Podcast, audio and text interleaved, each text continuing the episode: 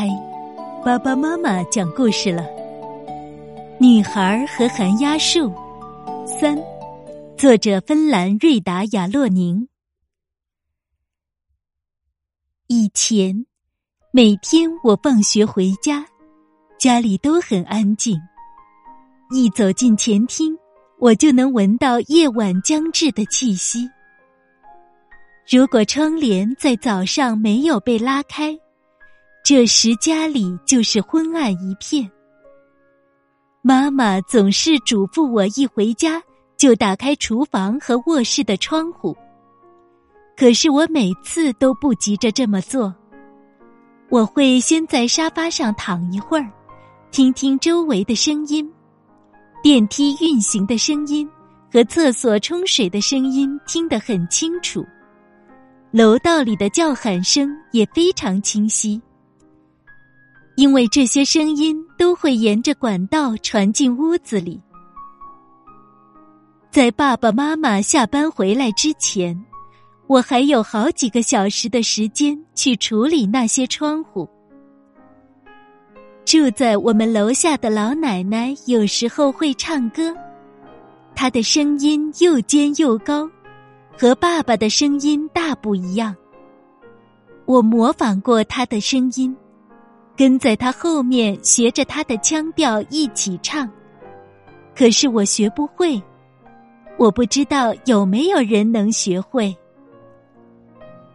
每天晚上的同一个时间，楼下的老奶奶都会敲敲他家厨房里的暖气片，这是他跟爸爸妈妈约定的暗号。用来告诉我们，他一切都好。我一直想找个时间下去看看，看看老奶奶究竟用什么东西敲暖气片。她敲暖气片的时候，应该不需要费太大的力气吧？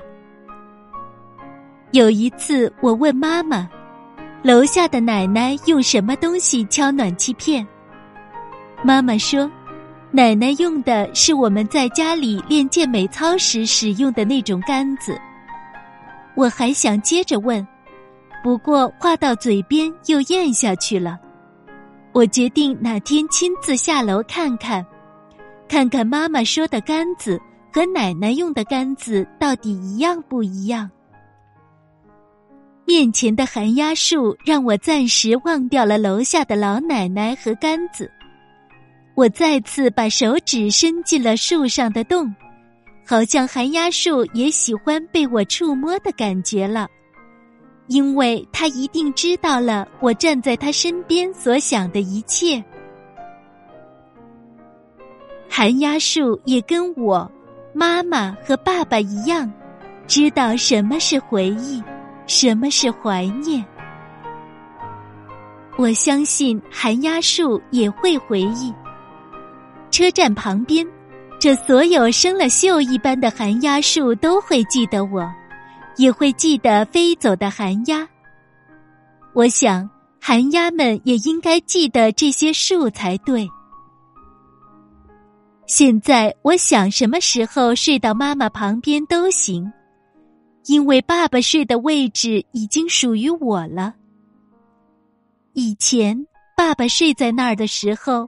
我夹在他和妈妈中间，虽然身下是床缝，但还是比现在要暖和一些。我完全可以去对面的楼里看看，那里是不是住着一个长得像我爸爸的人。但是我没这么做，因为那可能只是我的想象。如果一个人对另外一个人的怀念足够强烈的话，那么他就会经常在想象中见到他怀念的那个人。妈妈是这么跟我说的。小飞熊和我一起睡在原来爸爸睡的位置上，他一不小心就会陷进中间的床缝里，就像以前的我。爸爸说：“小飞熊是飞着到我家来的。”我相信爸爸的话，因为我是在阳台上发现他的。从我发现小飞熊的那天起，他就每天都坐在家里等我放学回来。我永远都不会把小飞熊送给任何人，哪怕有人用一百个芭比娃娃跟我换，我也不会同意。爸爸是在他的心脏不再跳动的时候死去的，我至今还记得爸爸心跳的声音，因为以前我坐在他怀里的时候，曾经仔细的听过。我靠近寒鸦树，紧紧的贴着它，用心倾听。寒鸦树里有我熟悉的声音，我闭上眼睛，觉得自己就像靠在爸爸身上一样。寒鸦树里也有一颗心在跳动，爸爸在天上应该能听见这颗心跳动的声音。他一定会跟寒鸦们说，让他们回到车站旁边的寒鸦树上来，因为那里有个小女孩在和寒鸦树一起等待。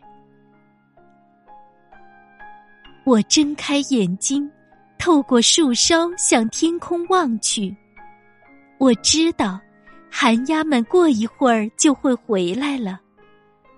当他们开始朝着寒鸦树的方向飞过来时，我拍了拍树干，同时听着寒鸦和树发出的声音。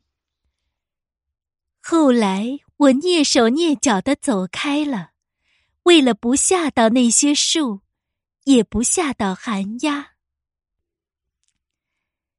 妈妈站在车站的台阶上等着我。她挥动着手里的纸片，那就是我们去新城市的车票。即使上了火车，我也能在车厢里继续看着车站周围的寒鸦树和树上的寒鸦。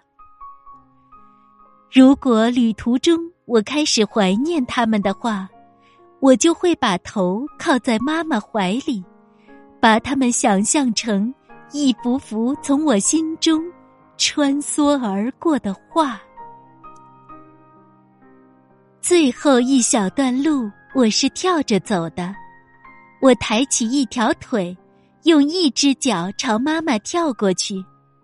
我大声对妈妈说：“如果我能够在二十步之内跳到台阶那儿的话，我就能在新的城市结识很多很多新朋友。”妈妈笑了，她挥动着手里的车票，和我一起数起来：十二、十三、十四。啊！到达台阶时，我只跳了十四步。